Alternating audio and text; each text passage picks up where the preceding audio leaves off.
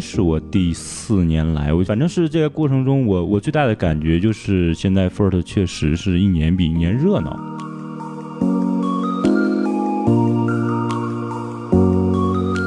好，欢迎收听新的一集《创造零零一》啊，这是我们在西宁的第六天录制是的我们这次呢，就是不光我们两个人啊，请到了一个非常大的大咖啊，嗯提起来那是大大的有名啊，却不知是哪一家，不要开玩笑。热了很久啦。嗯，对，就我们这次从上影节抓到现在，终于把他逮住了。是，然后我们这次请到了就是那个著名的影视大号淘淘淘电影主编啊，陶姐。嗯，然后陶姐给我们打招呼，呃，大家好，我是淘淘，就是淘淘电影的主编，对吧？嗯首先我们要。高兴能够请到桃姐 对，首先我们要确认一个问题，就是陶姐她真的是男的，你们不要听错，我们不是找找这个假扮的。对我这是有加了变声器的，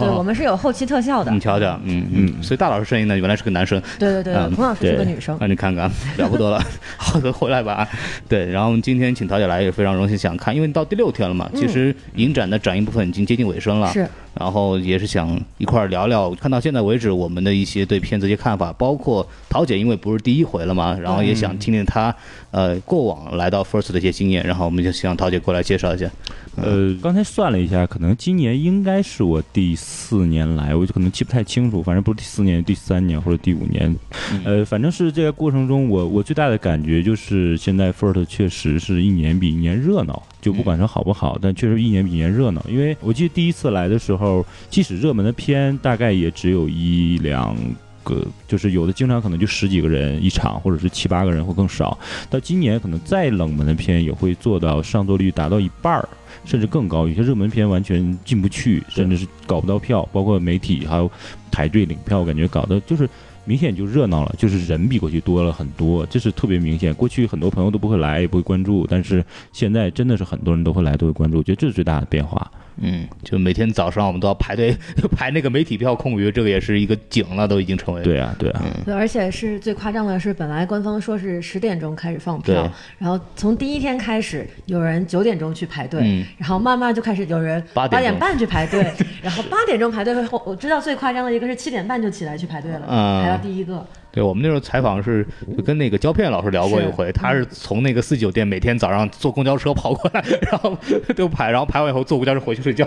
对，而且很多片子在开映之后，就很多人还在门口这个久久徘徊不肯离去啊，试图就找一个空座能够进去坐下。对啊，像之前的那个大象，甚至是呃到了那个。要有人在网上转票，而且是以蛮高的价格去转票，对啊，对啊，那个还挺挺挺神奇的。有点赶上那上一集的时候小偷家族那个。然后除了之外，你还有什么觉得不一样的变化？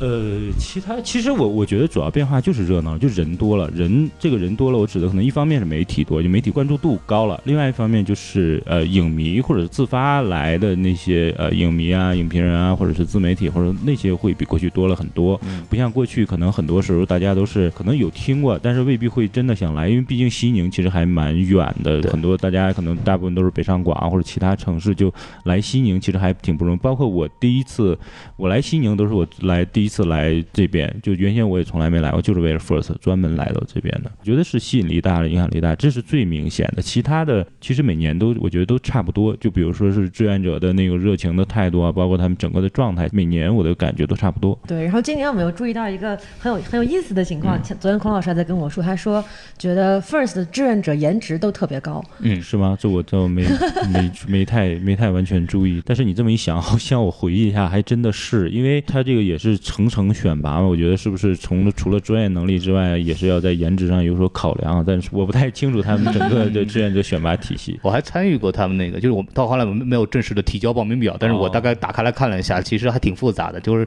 你看完以后，那个报名表你就觉得不配来当这个志愿者，就动不动问你说这几部片哪哪部片子你比较喜欢，就这种片子。对，应该还是选拔还是很严格的，嗯专业能力也是很强的。反正起码从我了解，我认识几个志愿者，后来他们说就是，呃，选拔过程非常非常繁琐和复杂，要最后他们觉得就是。如果被选上的话，无论如何也要来，因为那个过程太实在是太辛苦了。嗯对，就宁宁肯在这个吃太多再多苦，我也要来一趟，因为我之前已经受了那么多苦，我才获得这个资格。有种多年媳妇熬成婆的感觉。就每次这个电影开场前，他们都会有一些热场的影片嘛。嗯，其中有一个志愿者就说。只要 First 在西宁，我就在西宁。我这两天完全被他这句话洗脑了，就是他那个表情深深的印刻在我的脑海当中。对，就感觉志愿者们确实也很热爱这个电影节哈。嗯嗯。对，对然后除了志愿者之外，还有什么样其他的感受吗？今年 First 有个小的变化吧，嗯。可能你可能如果你们第一年来不会太明显，就是他今年所有的放映的影院放置在了一个区域，就是、嗯。就是他这边我不太懂这个海湖就区对海湖新区，然后就是万达这个附近，而过去他之前的影院还有布蒙那边，就是哦。你基本你每次经常即使大家要转场非常痛苦，这边有时候打车还挺难打的，基本转场大概半个小时左右，就会你要舍弃一些电影，而且今年他完全把几个影院放在了同一个小的区域，大概转场时间不会超过十五分钟，因为我真的是在跑来跑去，在转场很痛苦。但是你就发现能转得来了，这个特别像金马，就金马他也喜欢把所有的影院放在同样的一个区域里面，就是西门町嘛，就西门町那有好几家影院，就都是金马展影院，就你转场时间非常短，这个比北京和上海完全是不一样，因为毕竟它是小规模的影展嘛对。北京、上海我们最痛苦的可能大家都有聊，就转场。对，真的，你觉得有的时候为了转场的话，你要放弃好多电影，而在这个的时候，你就你就可以真的是一天一场。你看我我差不多能做到一天看四部电影，啊，对，在以他这么有限的排片就已经真的很多了，对。嗯。对，所以说在今年的这个情况，很多人啊都说来了三四天，然后都看了十几部电影，基本上把该看的电影都能看完，对，这这感觉是特别好的。那就想问问陶，就是说看了这么多电影之后啊，您对不管是竞赛单元也好，还是策展单元也好，您印象最深的一两部电影是哪哪几部呢？呃，今年其实我期待的电影蛮多的，嗯。就是包括大家都很关注，跟最开始大象或什么的，因为但是那个因为我之前看过了，这是次我就没有看，呃，那个我也是很想推荐的，嗯，但这次没看我就先不说了。呃，其他的就是大家比较预期比较高，像什么郊区的鸟啊，像无神那都是都是卖的比较火的那些嘛，对。但其实我最比较感兴趣的片子可能是。呃，应该还是几个纪录片吧。呃，一个是入戏，嗯。的你们可能也看了哈，是就是叶京导演的那个《记得少年那首歌》吧，应该叫。对，那个片子的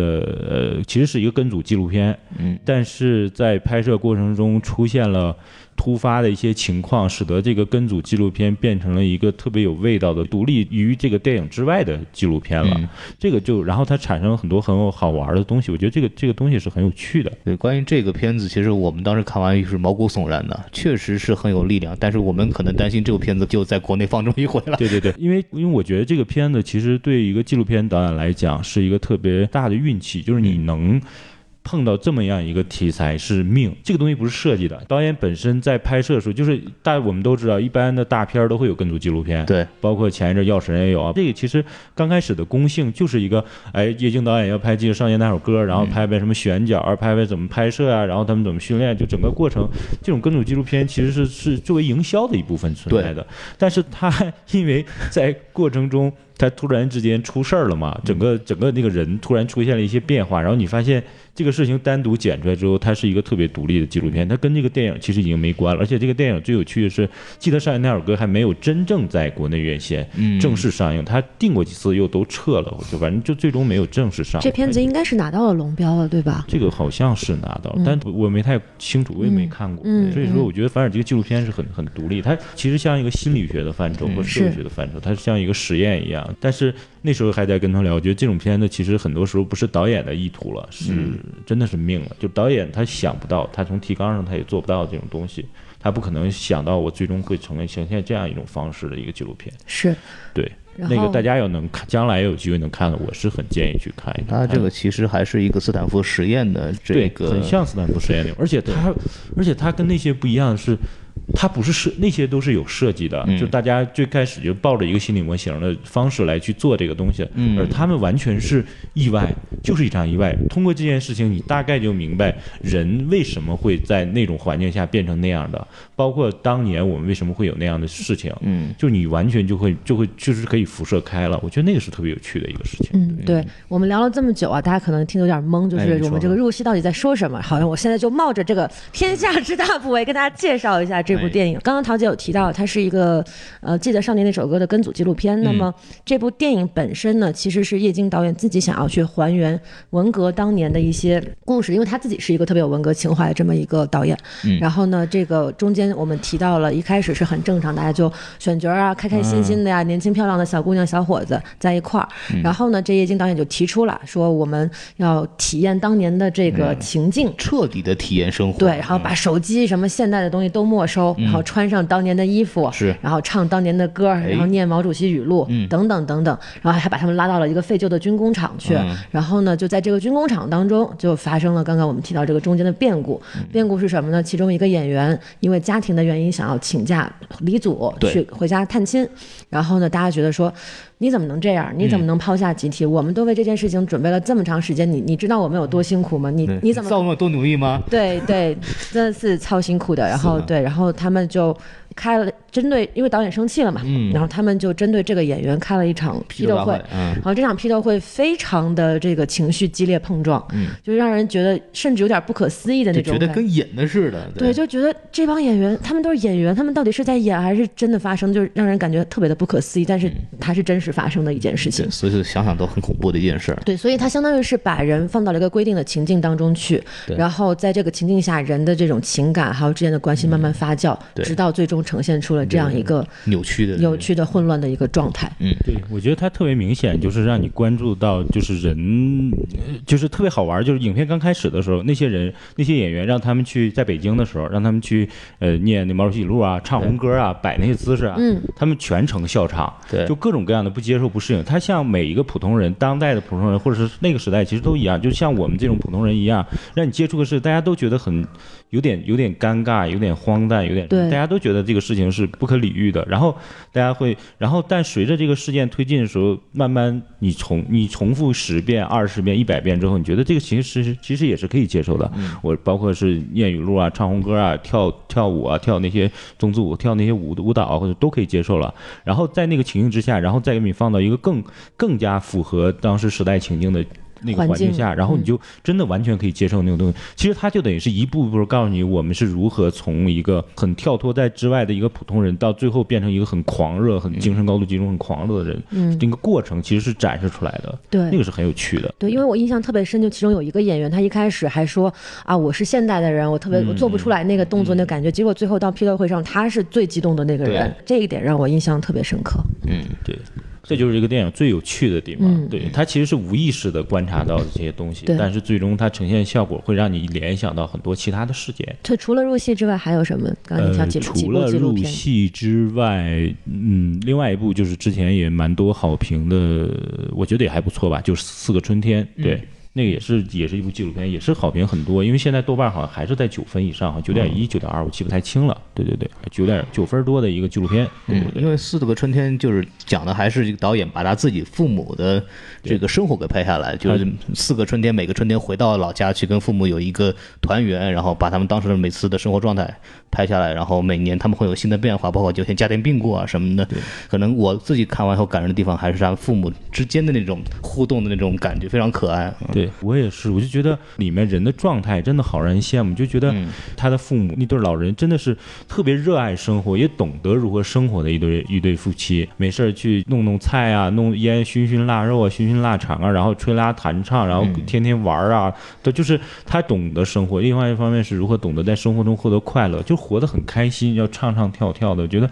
哎呀，好让人羡慕。对，做什么都样样都行哈、就是他爸爸说每年都要给家做一样新工，他真是不管是做什么视频、音频，然后做各种手工，我觉得太厉害了。动不动就学习新技能。然后就想起之前那个日本片《生存家族》，是然后就突然没水没没电之后，人就完全崩溃了。像他们这种完全你不需要电啊，对，把他们扔到野外去生存没问题。人家就完全自给自足，就那种，你就觉得就是好羡慕这种，也不光是体验生活，更更重要的是一种生活态度。是，他传达的一种就是很快乐的生活态度，并能在生活中获得快乐。尤其像我们当代人，其实很多，尤其这种年轻人，很多时候活得很苦闷。就是你也不知道如何在生活中获得快乐，每每天倒是很忙，比如说在玩手机、玩电脑、玩各种的东西，但是你没有感觉真正在那里获得什么快乐，你觉得还还很累又很痛苦。嗯那个是很让人羡慕。觉得这个片子呈现的状态特别好。对，来桃姐这儿之前，我们刚刚跟四个春天导演做完一场交流会嘛，导演就说他父亲都到八十岁了，然后想去玩那个独轮车，好嘛，就是就哇，这太太挑战自我了这，老爷子感觉给他扔什么亚马逊丛林能背老虎出来，你知道吗？这啥人啊这？特别好。他们真的尝试去去在一些各种各样的生活中去寻找他们想要的快乐，我觉得那个是。起码是一种特别让人羡慕的生活状态，这已经其实也是跳出了影片本身，因为纪录片很多时候我们关注的是纪录片它选择的题材和它就是需要关注的人物那个本身的魅力，会有时候会超过纪录片本身的那个技巧啊，或者那些东西，其实反而没有那么重要了。对，嗯，关注生活本身了。所以我今天早上问他的时候，第一部长片就已经拿到这么多关注，他怎么想的？他说就是感谢爸妈吧，运气好，运气好 运，气好，感谢爸妈吧。对 对，是的，是的，就一个那么有戏剧性、那么那么好玩、那么有有让人觉得很很有吸引力的一对父母，真的是很很厉害。对。还有吗？其他电影？呃，还有就是，还是一部纪录片，就昨天我刚看的，昨天晚上刚看，就是《虚拟人生》。哦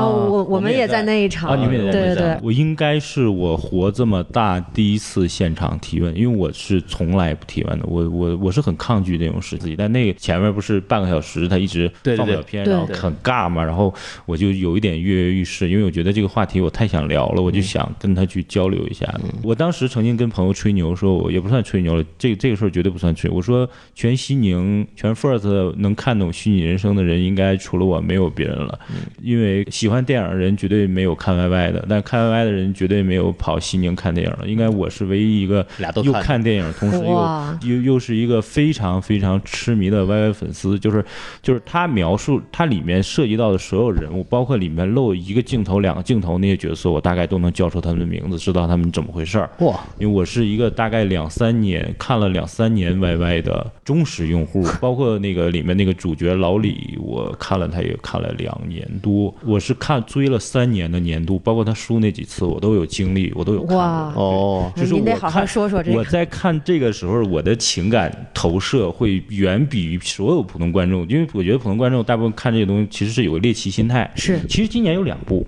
呃，还有部《红毛皇帝》。对，对那部我们也看了红毛。皇帝讲的是快手，那个其实我觉得拍的一般，有点学生作业。其实这部也没有那么好，但是 YY 我更痴迷一点，就是那个拍是快手，然后这拍的 YY 其实是当下。两大底层青年特别喜欢关注的直播平台，嗯，因为抖音我觉得不算，因为抖音的话其实更偏向于二三线城市，而快手和 YY 其实是更底层、更农村的对那种关注，所以说我我特别喜欢看这个东西，觉得还挺好玩。现在纪录片已经开始把它的触手放在这种平时大家不太关注，其实它跟我们很远，他们的精神生活其实。大部分就寄托在那个上面。我每天在看，我觉得特别好玩儿。我刚开始我也是一种就是猎奇啊，或者是那种，但后来你慢慢慢慢融入到那里面之后，你有情感投射在里面，我觉得特别好玩儿。对，包括这个 YY，就是像他那个纪录片，他讲的是呃两个角色嘛，一个是沈曼，一个是老李。沈曼我倒没那么多关注，因为我我主要关注男主播比较多，因为我觉得女主播比较无聊，就是 就是唱歌唱唱歌嘛唱歌，然后又他就是那种吸引比较吸引屌丝。我觉得我已经过了那个，我觉得看时间长，你都会愿意看那种脱口秀，脱口秀，对啊，就是他们那种胡吹乱侃，然后你觉得他还挺打发时间的。就有时候我没事儿干，我就听那个东西睡觉。然后我看到后来，我就说我如何做一个特别忠实的直播粉丝，就是你看到最后的时候，我不再看这些脱口秀或者表演了，我开始听八卦。就他那里面有放过一些八卦，就他们在讲，比如说有主播说今年的年度主要看谁跟谁争，谁我觉得谁能更能赢，谁差一点，就那种分析解读各种战局解读，就是他们那个叫八卦，就是 还有分析解说员是吧分析他们那里面的恩怨情仇，谁跟谁好，谁跟谁不好，谁什么时候就那种就讲他们之间的故事。我后来专门听这种东西，就是你真正要融入那个世界里，对里面每个角色都很亲切之后，你才听这个东西才会有感情啊。跟追番似的啊。对呀、所以那个时候是特别好玩的，因为我觉得就是虚拟人生的话，它起码尝试让大家去了解到一个平时我们完全不常了解的，而且真的是不同世界。我每次跟朋友介绍都是像那里也是，可能大家看到都有点慌，一说沈曼月收入二十万，老李月收入四十万，大家想四十万是什么东西？人民币真的是钱，他们真的都很有钱。嗯，然后包括那些大主播，就是那些土豪，真的是亲眼见他们一一场下来会打上千万的那种。对天呐，你觉得钱都不是钱？我是我真的昨天看的时候，我就有点不敢相信。我说什么一场啊，三百万、四百万、六百万就就扔进去虚。拟币是吧？就是其实其实我特别想问陶姐，您作为影视大号，看到他们这个数字，您作作何感想？对我我我刚开始还挺难接受的，其实 但是后来我觉得，对啊，就是每个人有他的生存状态嘛。就是刚开始那个呃制片人他说过一句话，我觉得说的挺有道理，就是那里面有个有个女孩的，他说但是他没有剪进去嘛，嗯那女孩说。我我生下来就开玛莎拉蒂，我身边朋友都开玛莎拉蒂，然后我以为所有人都能开得起玛莎拉蒂，然后后来 我来到看了 YY 之后，发现好多人都开不起玛莎拉蒂，然后我才觉得哦，原来有玛莎拉蒂是一件有钱的事情，嗯有钱是不一样的。虽然后这话听着特别装逼，特别欠揍，是吧？但是。但是你要了解，真的，如果是生活在一个特别富裕的环境下，他倒没有那么夸张，但是他真的对钱没有那么大的概念。对对他们他们要获得一种快感，一种认同感。对，这个其实让我想起来一个事儿，就虽然跟这个直播没有什么太大关系，但是这个是我们之前我在之前在美国留学的时候发生的一件事情。嗯，就是跟我一起做一个课程作业的一个巴西的同学，他是真的是巴西的土豪，嗯然后他所有的衣服都不是他自己买的，嗯，然后是是有专人帮他买衣服，然后每种衣服的颜色都挑一件儿给他挂衣橱里，然后他想穿哪件就穿哪一件，他就是那种对钱完全没有概念的人。嗯然后因为我们当时拍学生作业嘛，预算只有五十美元，对，是整个这个片子五十美元，然后他就说啊五十美元，那我们就拿着五十元去吃披萨吧。嗯，我就我就疯了，我说我们我们要拍三天，我们还要捡东西，我们还有什么？这五十美元肯定是要用在刀刃儿精打上的。细算，对，然后就说没关系，就吃吧，我掏钱。就他就是完全对钱没有概念，包括开车也是。对他不会开车，因为他就有专职的司机。就你想在洛杉矶一个那种人人都需要开车才能出门的地方，他是一个不会开车的人。我遇到过的那个小时候对我有点触动的是，我以前上那个新东方培训班，嗯有一个女孩介绍自己的时候就说，说我从来没有坐过火车。嗯，我说你为为什么原因？他说我都是坐飞机。我当时对崩溃了。好吧。其实这个能让我们看到这个社会之间的阶层的这个分化，确实真的是对啊，而且是完全体验不到，包括里面主角也是，大家可能一刚开始一看，因为他两个平时在那个直播，他直播会有美颜，会有瘦身，什么负二十七叫，对啊，对对对，好牛那个很可爱是吧？把负二十七关了，我看一下。哎，不行，还是开开吧。对啊，他有时候经常会玩那个梗，就是那样，你会你会发现，发现这几个人也一是不帅，二也不美，然后他也没什么才艺，唱歌唱歌也没那么好听，对对然后你就觉得，哎，这个人为什么能火？就是我刚开始接触到那个领域，我也是很好奇，我觉得。为什么会火？我觉得很多就这种小艺人或什么，他要做直播的话，他绝对会比他们火。但其实事实上，你真正进去会发现，不完全是，反而有时候大家会要一种亲切感或认同感。你如果太高高在上，因为在 YY 直播上也有很多很漂亮的小姑娘或什么，但她们有的时候反而没有那么受关注，没有那么火。真正火的其实是要有性格魅力的。就是你一定要慢慢，就像 YY 那种直播，他们最受关注什么？就他们叫打仗，就是我们昨天看的那种，就是比赛比比钱，谁谁钱更多，就天天打。他们就只要打仗，大家就爱看。嗯就包括像我们看那个也是看到最后紧张激烈，哎呀，就两个人争第一，那个票就忽然他最后涨到两千七百万，他涨到一千八百万一天，那是钱呐，那不是别的东西。你就觉得这个过程观众很刺激，啊，这个过程是特别有趣的一件事儿。每次都是一越有这样的事，大家关注，然后才会让他们这些人火。有些人就愿意打仗，他就愿意挑各种各样的事端，然后他就火了。包括最火的像天佑啊，像阿哲啊这种，嗯就是现在就他们都已经出圈了嘛，就对在其他领域也都很火的这种。对我刚刚昨天那个虚拟人生，其实有一个镜头里面有出现天佑好，有有有，有好几个阿哲也出现过一对次。然后现在可能听了就不让提了。嗯就是对啊，就是这样的情况的时候，你才发现他们才是这么一点。其实我觉得那个纪录片有的时候还没有完全展示出他们真正的那种，呃，性格魅力或他们成功的原因。但是我觉得起码当代的这些年轻人纪录片，起码尝试去触摸那个环节。我觉得起码有几个，一个快手，一个抖音，一个 YY，都应该是纪录片尝试要接触的领域。对，就因为他已经这么火了，已经这么受关注，因为主流的纪录片一般不太会关注这，关注这也是新闻报报他们的负面消息，什么什么有什么直播直播造娃啊，或者是什么乱七八糟。性暗示的东西。对啊，要不就是偷钱刷钱啊，还有什么自杀什么吞什么乱七八糟的啊挪用公款刷钱就是都负面。但是其实他们那么大的基础，嗯能影响几千万甚至甚甚至上亿的人，然后能影响那么多人，然后这难道不是一个值得关注的事？我觉得起码这批纪录片尝试去关注，但好不好，我们再可以再去探讨。嗯嗯，对，我觉得这 First 每年会出来一些关注这些比较这样话题的片子，其实还不错。嗯，对，就社会性的这种东西还是有趣的。我当时看红毛皇帝的时候，就听那个红毛讲说啊，来一个随便一个新人，然后每什么给我什么四十天，然后就给他十万粉丝，我当时就气死了，你知道吗？对，因为我们我们自己也做这个呃电视台嘛，是吧？他们怎么火的呀？看的我都崩溃了。这种还没想呢，我在快手见过有一晚上涨百万粉丝的，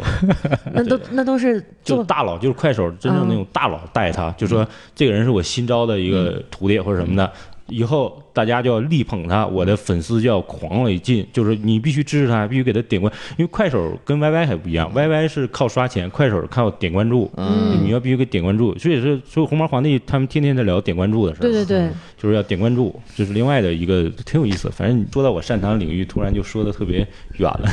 这跟电影已经没关了，挺好，挺好，对，因为，我因为们不太看确实很。多人没有看过 YY 的这些直播。但是红毛皇帝也可以看一看，但是我觉得他有点呃。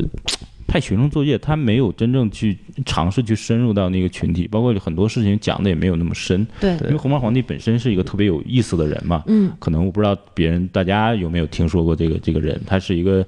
郑州的一个六十了吧，是不是？嗯六十多了六十多的一个老头儿，然后是退伍兵，然后也是就离异，带个孩子，然后自己拘个小红毛，天天在郑州的那个广场上去尬舞，嗯就是大家可能在网上有见过那种特别特别特别丑那种完全也不知道什么动作，就不知道，对呀、就是就是随着音乐乱乱抖，就那种尬舞，其实还挺有意思的。包括像里面有好多细节，其实特别好玩。里面他互相搞，就是那些主播之间你骂我，我骂你，互相搞，他们这些东西其实都是在算计，就是。在快手里面，他们就是在争吵和打斗，是他们获得关注的重要的原因，是他们他们要去发起一些战争和争执。就是炒作。对啊，就炒作。他跟他，因为所以他跟那个雪，他那个土地两个人就那吵来吵去。他说他什么什么是睡了多少人，他又说他怎么地，就是互相的。哎呀，其实都是那样的，就娱乐圈的那些招都下沉到他们那个平台上去了就完。全下沉到那个，我觉得还挺有意思的。嗯对，嗯，那孔老师有什么印象深刻的片子？我啊，就是我可能印象深刻的一个就是之前讲的入戏，嗯，然后还有之前就因为我看了大象啊，我要炫耀一下，是你从第一天开始就炫耀你看了大象这件事情了，不用再提了。我看了大象，大象对我来说真的是一个，因为我们在第一天说过了，我不细讲。但对对我来说，这部电影确实是一个杰作。嗯而且说实话，就是你一直在讨论说这个电影应该多长，但是我看了四个多小时的版本，我是觉得它确实应该四个多小时，你不会觉得它很累，它真的你会让你带进去，很对这个里面人物的命运非常揪心。嗯对，因为大象我是在香港看的嘛，我当时看的时候就是我还在一直在想这件事情，我想应该怎么删，因为我我当时带着一种特别奇怪的想法，我就想这个片子如果要删到删减到两个小时应该怎么删，我一直在看，说是这场戏该不该要，或者那场戏该，后来看完之后我发现其实是删不掉的。对对对，就真的，它真的就是四个小时是很完整的一个故事，它每个人的脉络和他的情感走向，你真的不该把某一场戏删掉，我觉得都应该存在的。所以说，后来我觉得它四个小时确实是应该呈现的一个完整的版本。对，嗯嗯。那大老师要说吗？我我的话其实也是刚刚提到的虚拟人生，就这个，因为很多人会哎，对我很好奇，就是以你们这种完全没看过 YY，你应该没看过，没看过就你以你的角度，你看这个纪录片是什么样的心态？我还挺好奇。我一开始就首先我要熟悉这些人，就是我我我不清楚他们是要干什么，嗯然后我就啊，原来他他做主播在唱歌，然后他做主播要说脱口秀要怎么样引起人的注意，我就会很好奇说，其实我的关注点在他嗯。看他们的粉丝上，我很关注他们的心态，为什么你会想要去通过看这样一些主播来打发你的时间？嗯。然后它里面就有提到，就是说好像就没有什么别的事情啊，就每天这事儿成了我的精神寄托。对，那其实是蛮重要的一点。对，然后我就会去观察到他们这样的心态，然后我慢慢慢慢，我就会带入到主播的心情，从粉丝到主播，因为毕竟我们自己也做这个自媒体嘛，对吧？我就觉得这些主播其实特别不容易，因为感觉他们活到最后也不是他们自己真正想要呈现出来的一种状态，后面有财团，有什么。那叫什么来着？工会工会，工会对他们其实也是被这样的一些东西牢牢给控制住的。其实我我我在那里面，我倒想有一个很重要一点，就是从粉丝的角度来讲，其实你发现人有时候真的太需要一个精神寄托了，对，你真的需要一个旗帜或者是一个偶像是，来带着你往前走的感觉。像他们那些主播，很多时候他们叫李家军嘛，嗯，他们里面都是都是他们有叫粉丝真爱团，真爱团就是粉丝团，就是他们他们都有那种各种群，他们说他们群还是特别大，好多人，叫李家军或者什么这家厉家军啊，包括是哲家军啊，包括田佑佑家，他们都有，他们都有自己的那个军军团那种感觉。然后那时候总说什么这个军团那个军团的，你们还要打仗啊怎么地的，对就那样。但是你其实仔细想想，那个东西其实就是一个精神寄托嘛。是当你融入那个团队之后，你就希望以这个团队的方式共同取得胜利。所以说，最后老李拿不到冠军的时候，粉丝哭。而且粉丝很愤怒，就是说我们为你付出了这么多，你竟然对啊，对啊，没有拿到这个冠军。对啊，其实那个精神寄托是很有意思的，就是人真的对偶像的、呃太需要偶像了。很多时候，他偶像不光是指的是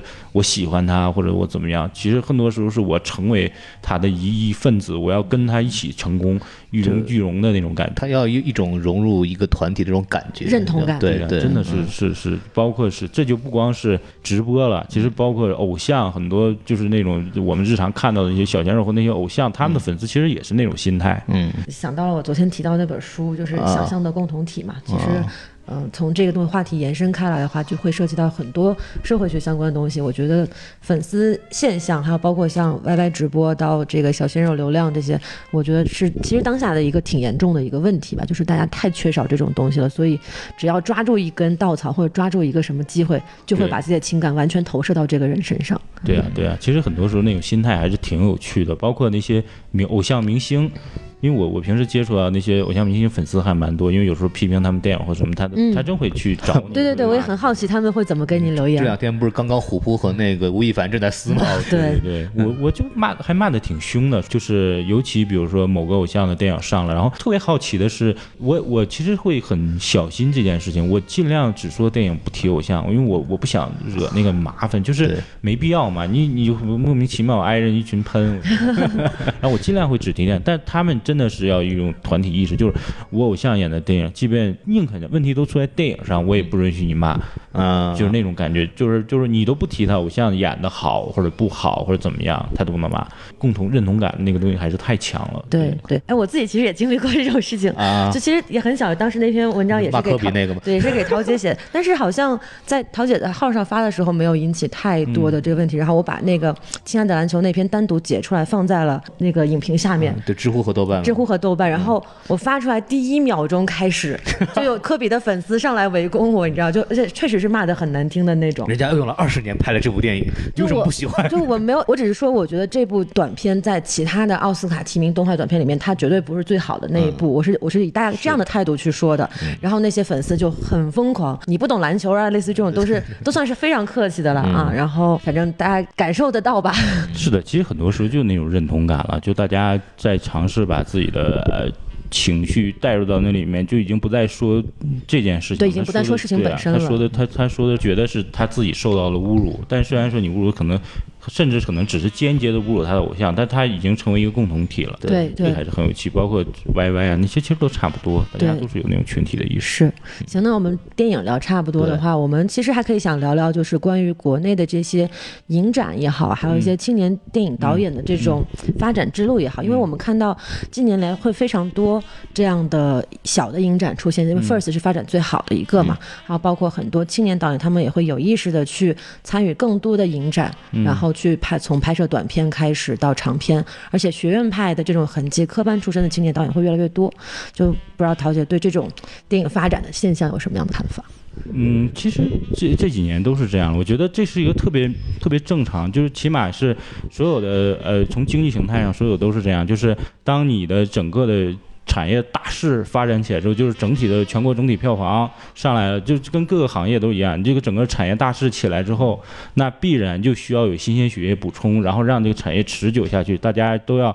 就因为你看，大家觉得哎这个市场挺好，票房越来越高或怎么样，那我就需要有更多的新鲜血液进来，然后让这个产业更富足，然后拓展的更开。所以说就出现了各种各样的呃新导演计划，包括我还参与了蛮多新导演计划，什么什么什么创投项目，呃影展、青年一大堆这样项目都会出来。其实你整体上去之后，就会周边的东西就全起来了，嗯就是这样的东西。但是其实真正出来的反而还不多。经历了这么多年，真是见过各种各样的新导演计划，几乎谁都做，每个公司都有，然后每个基金也在做，但真正做出来的其实没有几个。嗯，其实真正要说的话，人家真正做出来的，其实宁浩那个真就算一个。对，他的新导演计划真的是推出了几个，包括《药神》就不用说，简直卖到不行了。然后还有《真正的云水》啊，包括今年还会有一两个会说会出来。对，起码他是在做做出来，我觉得是我们能看得到的。嗯，包括 First 也是 First，你无论可能怎么怎么样，或者有什么遗憾，会有什么问题，但 First 确实每年都尝试推出了一批新的导演，包括呃辛宇坤啊，包括马凯、张大磊，对，就是他们这帮就都都是真的一点点在往外出，我觉得。挺好的，毕竟我们需要一些新导演，包括我也是跟几个朋友一起做了个迷影精神奖，不也是，就是每年专门扶植新导演的一个奖，每年都是专选前两部作品的，第一年给了毕赣，第二年给张大磊，去年给了那个大佛普拉斯的那个导演，就是就是我们是泛华语圈嘛，就这样，就是大家都希望能从。新导演这一块发现更多的呃潜力或怎么样，这是希望嘛？是，而且感觉好像 First 每年的这个创投会也好，还有这个选片啊等等，越来越多的这些公司会加入去发掘这个新导演，会有更多的这种力量支持到这种新兴的力量来，不光是说给这种成熟的大导演拍大片儿，嗯，对，是这种各种类型的补充，还有不同的市场的需求，它也都能够满足。对，而且 First 其实感觉这两年他们在做一个一个闭环。就从这个选片到整个制作，包括帮这个拉投资等等，他做了一个很系列的东西。生态。反正我今年的感觉特别明显，不光是 First 的，我觉得今年华语新导演突然之间就让我很惊艳。之前还没有那么明显。一方面是今可能这两年我突然感觉可能那几个传统的大导演都有点老了。嗯。你东西可能还行，但是你已经无法再摆脱自己过去的那个框架了。嗯。就没有办法突破了。但是今年的新导演让我看到了好多惊喜。就是，呃，可能不是那么好，但是他有一方面会很强，对，就是比如说，呃，药文明野的药神，比如说那个韩延的动物世界，是，呃，包括我在上海看的云水，看的淡蓝琥珀。看的《未泽之路》，还有还有什么？呃，有几个名，我的名字都记不太清。但是当时我在看的时候，我都觉得，哎，今年的新导演就是都觉得有挺多问题，但是每个都会让你觉得有惊喜的地方。是，而且我觉得可能这批新导演真的要出来了。我们看完以后，我的感受就是，从影像风格和制作水平来讲，已经没有问题了。对，就是在第一和第二部都已经做到相当成熟的这么一个水平了。可能欠缺的还是对生活的理解，还有一些观察的东西。然后，特别是。像韩延啊，或者像辛宇坤，已经在有意的尝试就是做工业化或者做商业化的改编了。这个对我来说，其实还是挺欣喜的这么一个状态。是是，就是即使他有问题，但起码你觉得这才是未来中国华语将要面临的一批新的导演啊。对，你不可能那些老导演终终究慢慢要过去，他们才是将来真正的支柱。所以这批导演还是要给一定的信心和支持的。我觉得，而且他们确实让你看到了一些变化，我觉得这个还挺好的。对对。有相信他的理由，对，就是至少已经在一个比较好的道路上了。然后我们从 First 上也能看到，确实 First 给了一个很好的平台，让我们这个展现出来，这些人他确实有这么一批有潜力的人在这边做事情。对的。然后我们今天就聊差不多了吧？是。然后还是非常感谢陶姐来这儿我们做客。啊陶姐的这个淘淘淘电影，我们就不需要做广告了，大家肯定都有关注吧？我们需要他们给我们做广告。对 对。但是然后就我说我们自个儿的这个广告吧。然后我们那有官方微信公众号啊，那个 S M F M 二零六。S M F M 二零一六。然后我们还有这个官方。微博什么 FM，然后还是欢迎大家继续关注我们什么电台以及我们在 First 新影展上的一系列的动作。我们就说到这了，拜拜，拜拜，拜拜。